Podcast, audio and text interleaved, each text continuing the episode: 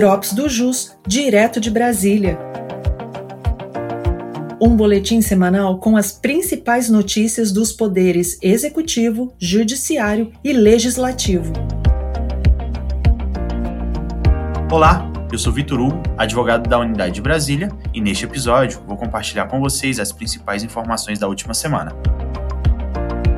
No Poder Executivo, a Presidência da República publicou novo decreto que institui o Grupo de Trabalho de Revisão do Simples Nacional. Ao grupo competirá desenvolver objetivos para o Simples Nacional, além da elaboração de indicadores, metas e linhas de base que permitam a mensuração dos alcances dos objetivos. No Poder Judiciário, o plenário virtual da STF retomou o julgamento do tema 487, que discute o caráter confiscatório da multa isolada por descumprimento de obrigação acessória. O relator, o ministro Roberto Barroso, em assentado anterior, acolheu o pedido de desistência do contribuinte, contudo, manteve a análise da repercussão geral. Segundo o relator, a multa por descumprimento de uma obrigação acessória não pode exceder o limite quantitativo fixado para a multa por descumprimento de uma obrigação principal. Afirmou ainda que a multa isolada não pode exceder o limite de 20% do valor do tributo respectivo. Por fim, frisou que esse entendimento vale para a hipótese em que exista uma obrigação principal subjacente. Sendo assim, votou por julgar procedente um recurso extraordinário para declarar a inconstitucionalidade da lei do Estado de Rondônia, uma vez que a multa isolada não pode exceder 20% do tributo devido. Propôs então a seguinte tese: a multa isolada em razão do descumprimento de obrigação acessória não pode ser superior a 20% do valor do tributo devido quando há obrigação principal subjacente sob pena de confisco. O processo retornou nesta sexta com o voto vista do ministro Dias Toffoli, que abriu divergência. O ministro entendeu que, em que pese concordar que deve haver uma limitação da multa, o teto proposto pelo relator é inadequado.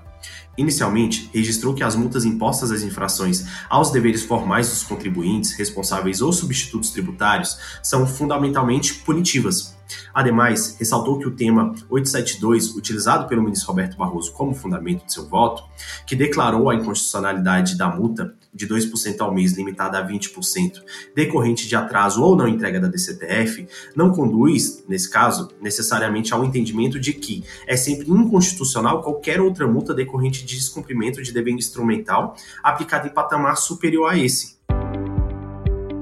isto posto, o ministro afirmou que o patamar de 20% do montante do tributo devido, quando há obrigação principal subjacente, como teto para as multas decorrentes de descumprimento de dever instrumental, é insuficiente para reprimir ou prevenir determinadas condutas, ou ainda induzir certos contribuintes infratores a agirem em conformidade com a lei.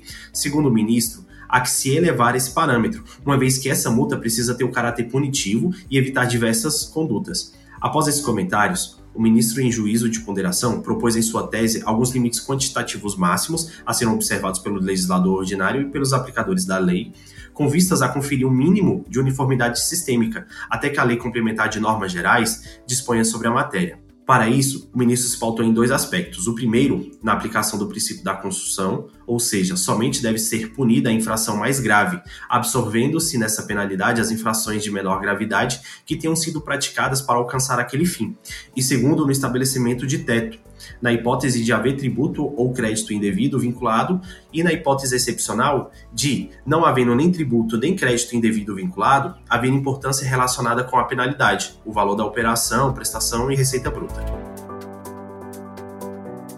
O ministro propôs então a seguinte tese em três diferentes tópicos. O primeiro, o ministro diz que, havendo tributo ou crédito, a multa decorrente do descumprimento de dever instrumental estabelecida em percentual não pode ultrapassar 60% do valor do tributo ou crédito vinculado, podendo chegar a 100% no caso de existência de circunstâncias agravantes.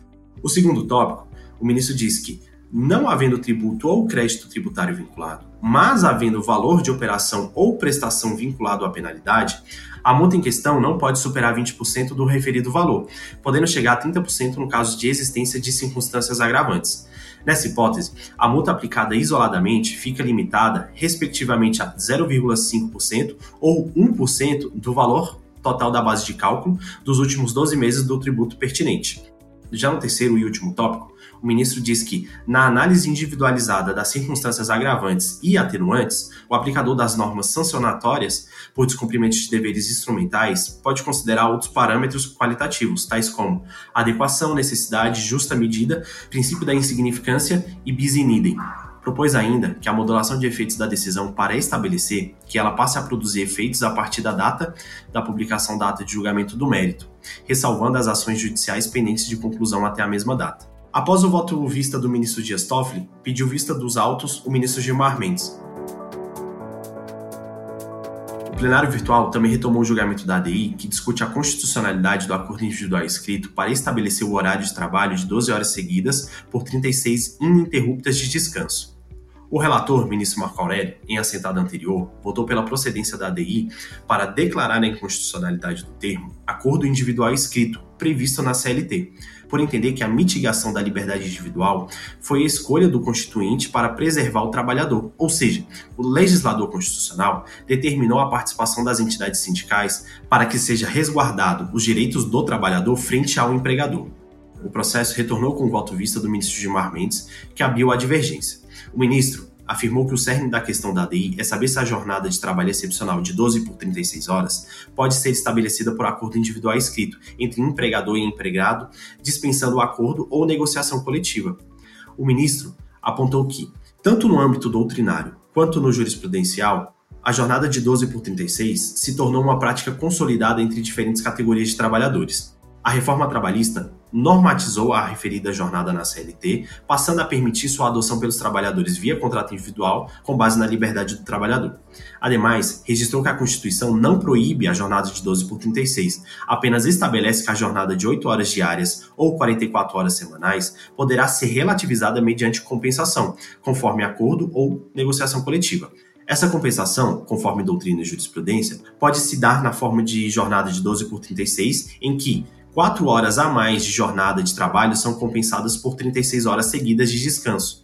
Frisou ainda que essa não é a única forma de compensação de jornada possível, mas uma das possíveis.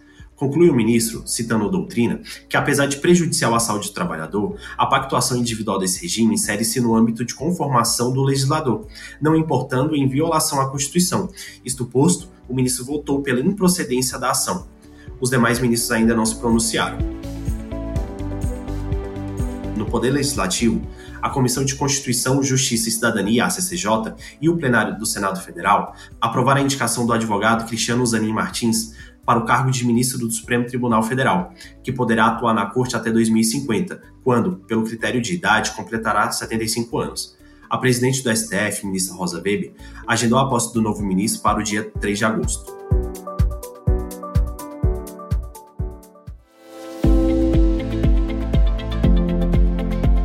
Foram as principais notícias da semana. Eu sou Vitor Hugo e te aguardo no próximo Drops do JUS, direto de Brasília.